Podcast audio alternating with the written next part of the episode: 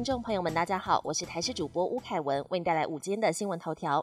全民普发六千，网络登记入账，今天开跑。开放登记日的前五天采身份证或是居留证号码尾数分流，二十七号之后才会结束分流，不限尾数登记。而今天二十二号开放身份证或是居留证最后一码为零和一的民众上网登记，截至上午九点，登记人数已经超过十七万人，实测网页也没有卡卡的情况，整体操作流畅。台北市立天文馆表示，这个礼拜五将出现一场在地超过百年未曾发生在傍晚后的月眼金星奇景。当天晚上大约七点五十二分，全台各地的民众有机会用肉眼就能观赏到月眼金星的景象。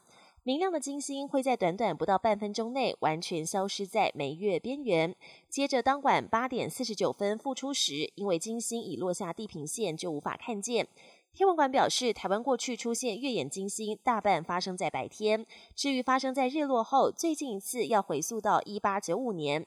而错过今年三月二十四日，想要在晚间用肉眼观测到月眼金星，要再等到四十年后。台湾本土猴痘累计来到十例，感染科医师黄立明直言，这已经达到流行标准，而且个案数也算多。最怕就是有本土个案没有被找出来隔离，又在可传染期间搭乘大众运输工具，可能会造成传播。另外也提醒，就算是打过疫苗或曾经确诊过，也不能轻忽，因为高病毒量还是可能冲破免疫防线。国际焦点。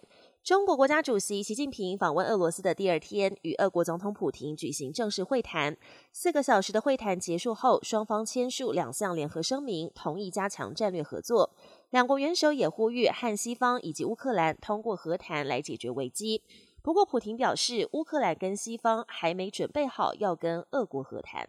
日本首相岸田文雄闪电访问基辅。岸田除了向阵亡乌克兰士兵献花之外，也走访去年惨遭俄军大开杀戒的小镇布查。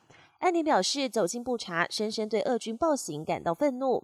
岸田也和乌克兰总统泽伦斯基会谈，泽伦斯基应岸田邀约，同意线上参与今年在日本广岛举办的 G7 峰会。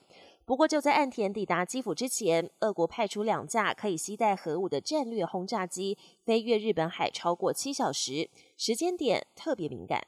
总统蔡英文未来几周将过境美国，中国跳脚抗议。二十一号，白宫国安发言人科比被媒体问到，美国当局是否担心中国将激烈回应，重演前众院议长佩洛西访台时的情况。科比表示，中国没有理由过度反应，而且这是一贯的做法，曾经发生过，未来也可能再发生。这是私人非官方行程，北京没有任何理由对此做出反应。本年新闻由台视新闻制作，感谢您的收听。更多内容请锁定台视各界新闻与台视新闻 YouTube 频道。